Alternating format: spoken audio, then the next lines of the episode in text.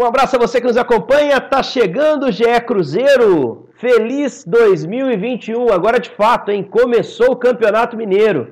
Tô brincando que essa mudança de uma temporada para outra tá igual os meus boletos. Eu nem acabei de pagar os de 2020, já chegaram os de 2021.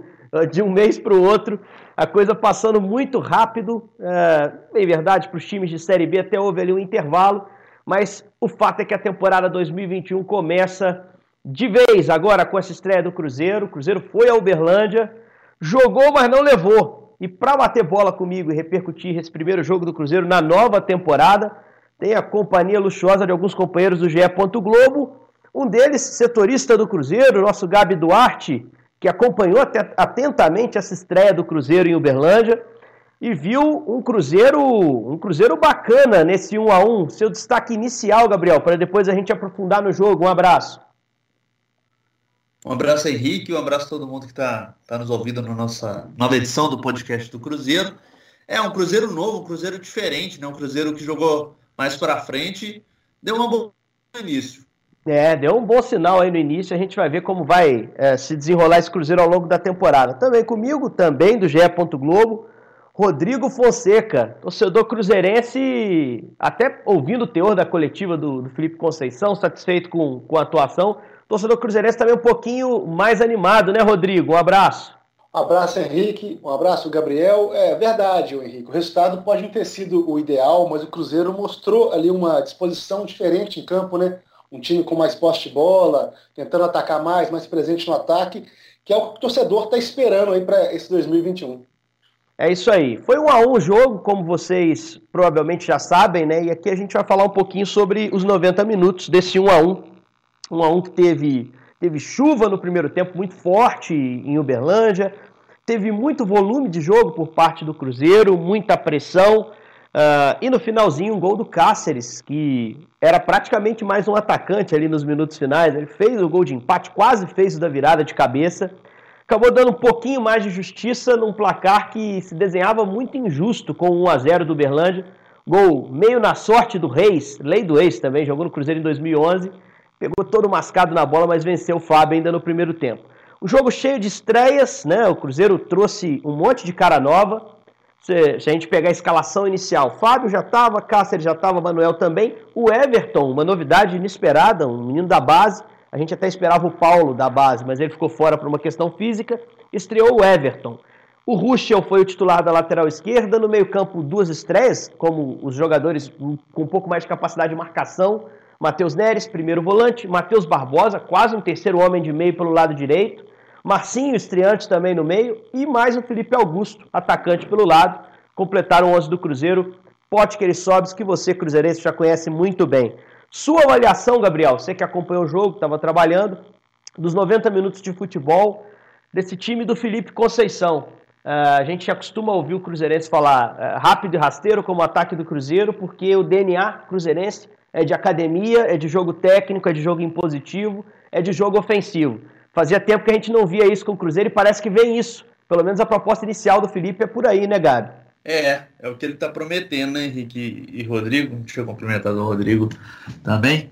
É prazer falar contigo. Mas é essa promessa, assim, que eu acho que deixou boa impressão nesse começo. Porque o Cruzeiro jogou para A gente viu o Cruzeiro jogando no campo do Uberlândia, quase que o tempo todo, né, Henrique? Você, você fez a transmissão. É, o Cruzeiro abafando em alguns momentos, principalmente no segundo tempo, é, jogando com velocidade também, principalmente com o Felipe Augusto lá na esquerda, me deixou boa impressão o Felipe Augusto no primeiro jogo dele, e o Cruzeiro tentando o gol. É, tinha muito tempo que o torcedor do Cruzeiro não, não via esse time assim, ofensivo, vamos dizer assim. O Cruzeiro, desde a época lá do Mano, sempre jogou com futebol às vezes mais criativo do que, do que ofensivo mesmo, né? Então, assim, o, acho que deixou uma boa impressão. Faltou, faltou realmente a vitória, mas o Cruzeiro foi merecedor dessa vitória porque criou muito, teve volume de jogo para isso. É, até elenquei aqui alguns números da partida, porque o Cruzeiro mostrou isso também nos números. Por exemplo, finalizações, o Cruzeiro teve 28 contra 6 do Berlândia. Posse de bola do Cruzeiro foi de 61%.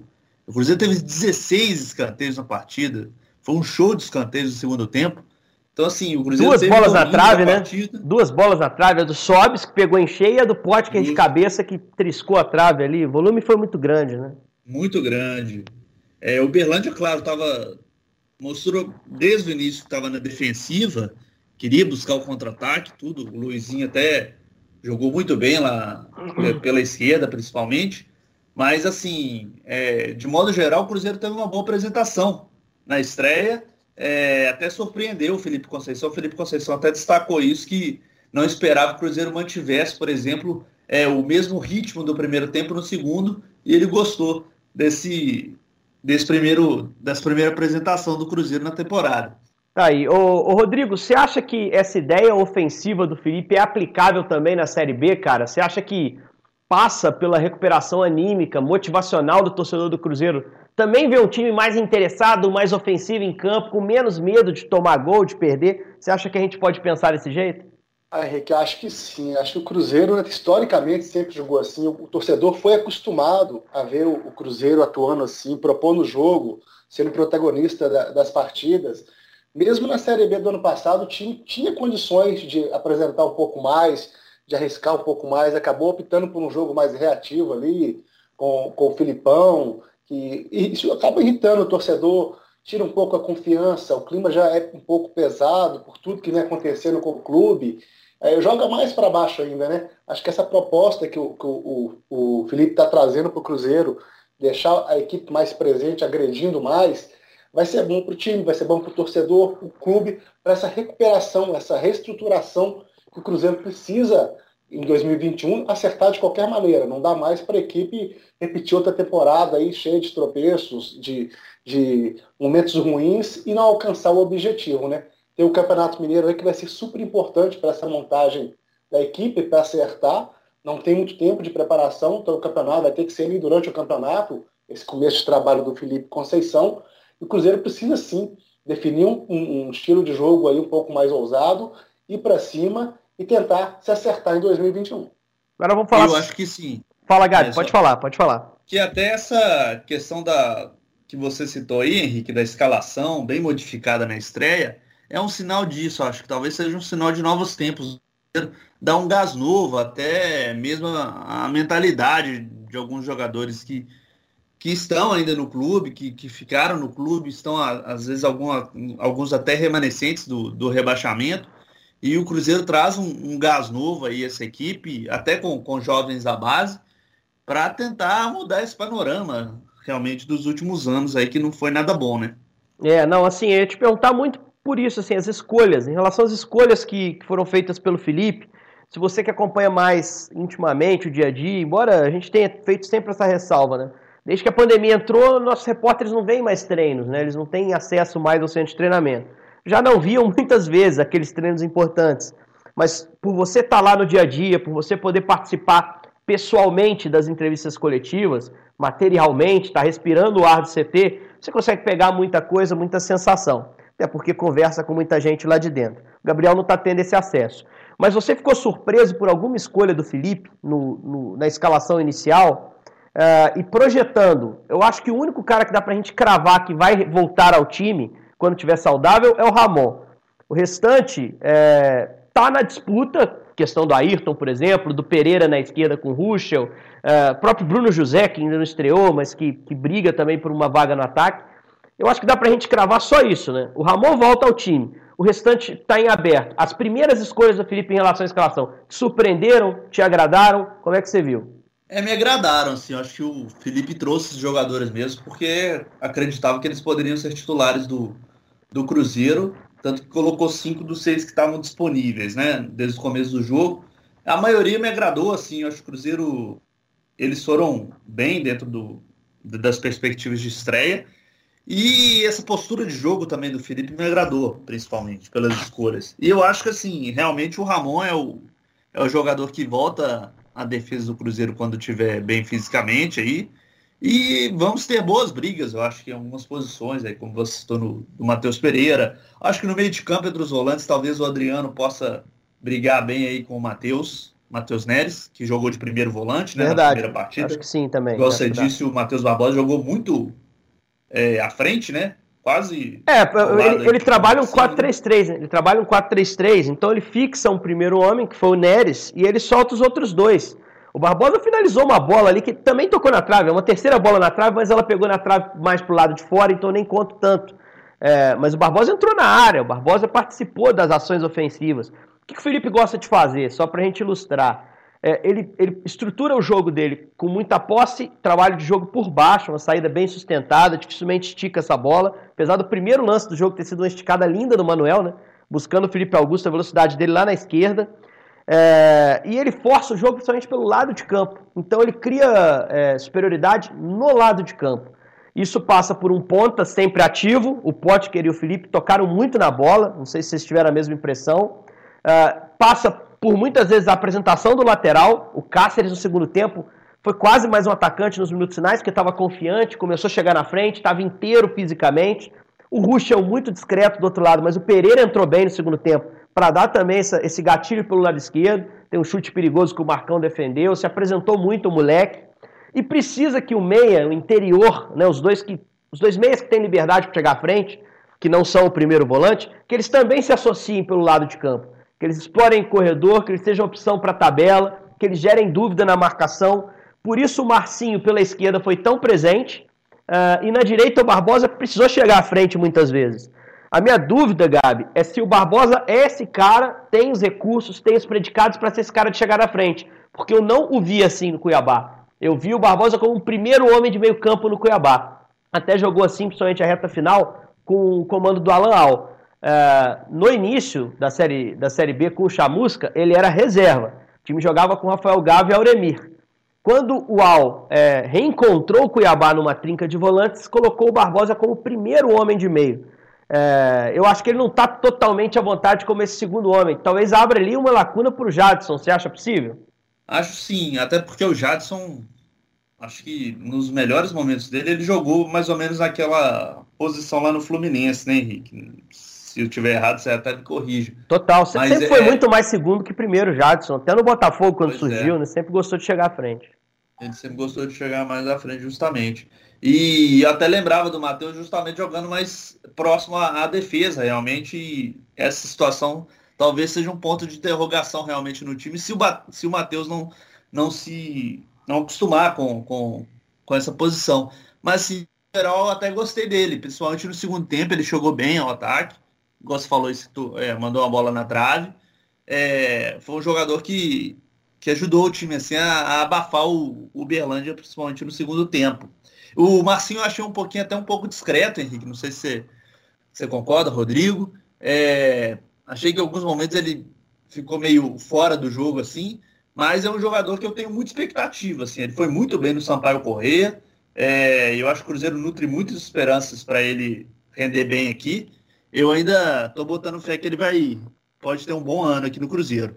É, teve uma bola para meter um gol no primeiro tempo ali, que o, o Marcão estava batido no lance, ele dividiu com o Felipe Augusto, ela sobrou para ele, tinha três caras do Berlândia em cima da linha, era tirar deles e fazer o gol, ele acertou o peito, acho que do Kellyton, lateral direito, em cima da linha ali, perdeu a chance de fazer o gol, depois teve um chute muito bom, achei que no primeiro tempo o Marcinho quis mais jogo, assim, depois ele caiu, de uma forma geral, até, até deixar o time.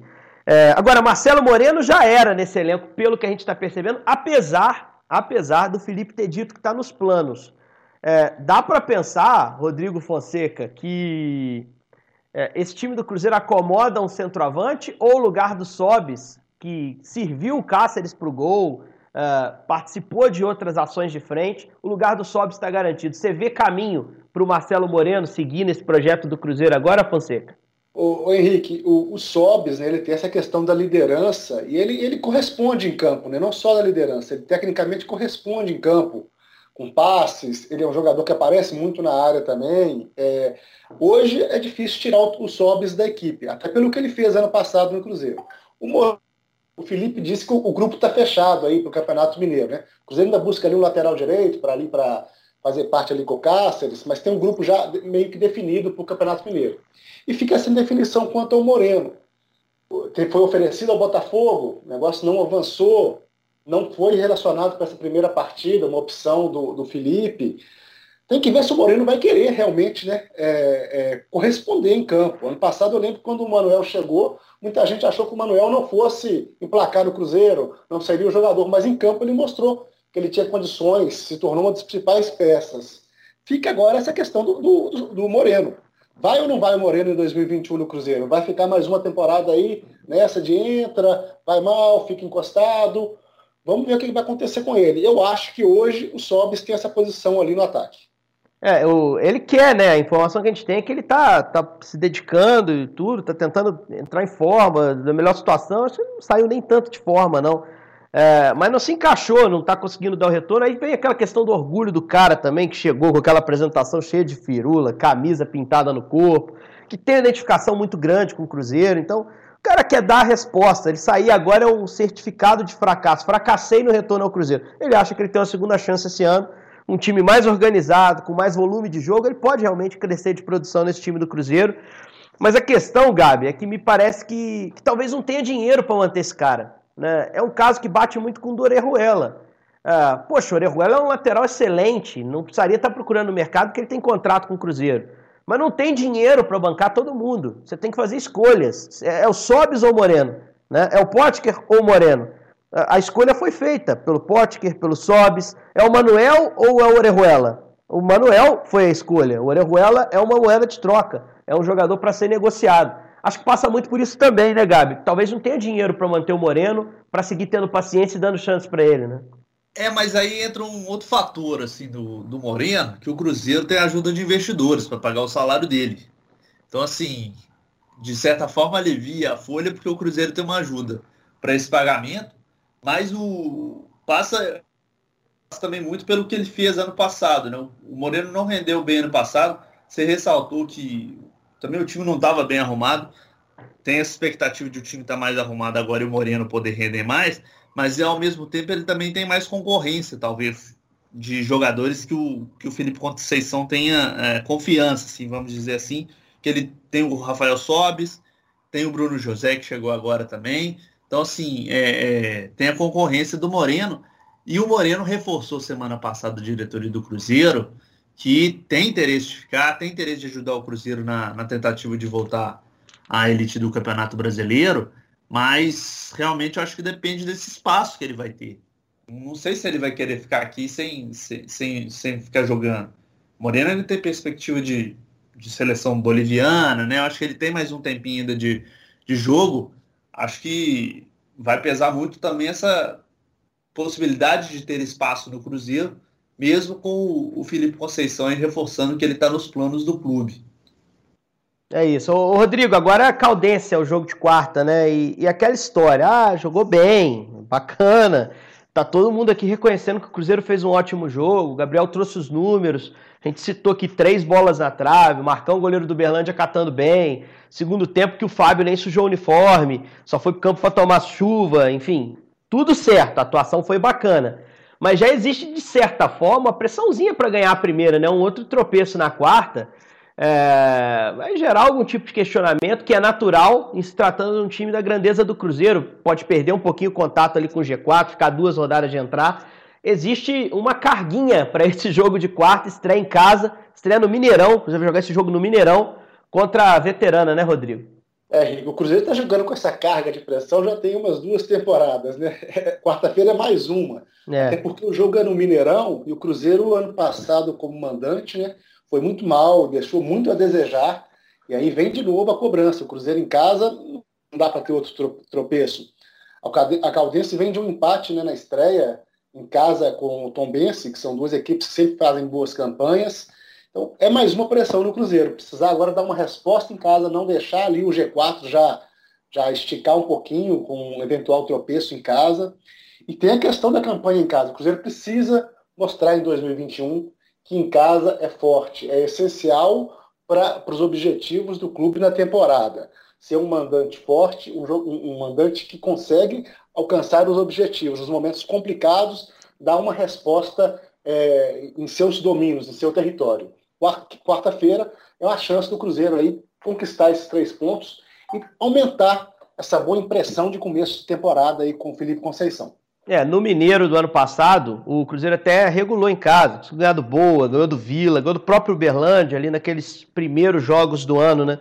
Mas depois na Série a B. Própria Caldense. A própria Caldense. Na, na série. Não, na Caldense ganhou fora, né? Ah, perdão, foi, perdão. foi aquele jogo já do Enderson, já pós-pausa da pandemia. Mas assim, é, foi a Caldense que tirou o Cruzeiro da semifinal, se a gente for analisar friamente, né? Hoje é um time diferente, bem reformulado, mas é um, é um adversário que tem, tem seu, seu risco também. Só para a gente fechar, Gabi, você que acompanha mais o noticiário, até porque produz o noticiário com a sua apuração, para esse jogo de quarta, situação do Ramon, situação do Bruno José e mais alguma novidade que possa pintar aí entre os jogadores que o Felipe conta. Você espera mudança? O que você espera em relação ao time para jogar no Mineirão? É, entre. Acho que o Ramon volta à defesa, ele até foi para o banco de reservas, né? Vamos ver se o Paulo fica como opção no banco de reservas também, com esse desgaste muscular que ele teve.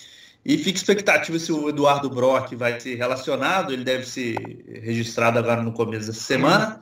Vamos ver, porque ele já está treinando também. E expectativa também do Marcelo Moreno, né? Como foi um assunto aqui do nosso podcast. O jogador tem expectativa de ser relacionado para o jogo. Vamos ver se o Felipe vai utilizá-lo durante a partida. E o Bruno José, como é que tá em relação a ele?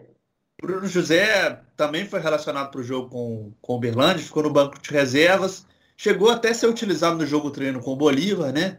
Mas dessa vez não, não jogou na estreia. Vamos ver se ele pode ter alguma é, é opção, é opção do Felipe. Foi opção do Felipe mesmo, né? É, não tem nenhum problema foi, foi físico sabido, não. Ah, bacana. Eu acho que é um jogador legal, um jogador que fez um, uma boa Série B no Brasil. É, queria vê-lo em campo aí, talvez alguns minutos nesse jogo contra a Caldense. A gente vai, claro, estar tá acompanhando essa partida para na quinta-feira a gente repercutir tudo aqui no nosso GE Cruzeiro. Agradeço a você, Gabriel, agradeço ao Rodrigo e agradeço a você que está onde quer que esteja nos acompanhando em mais essa, essa produção do, do GE Cruzeiro. É claro, a temporada 2021 começando, não muda nada para a gente. Em 2020 a gente sempre esteve aqui, depois de cada jogo, nós vamos seguir com a mesma pegada. Se tiver notícia importante, tem edição especial, como foi no, no ano passado, quando o Filipão foi contratado, por exemplo a gente sempre repercutindo as coisas do Cruzeiro. Você sempre pode contar com a gente para bater essa bolinha. 20 minutinhos de papo, mas papo de qualidade, papo de muito boa informação e, e opinião que a gente tenta embasar da melhor forma possível. Um grande abraço, voltamos com mais uma edição na quinta-feira. Valeu!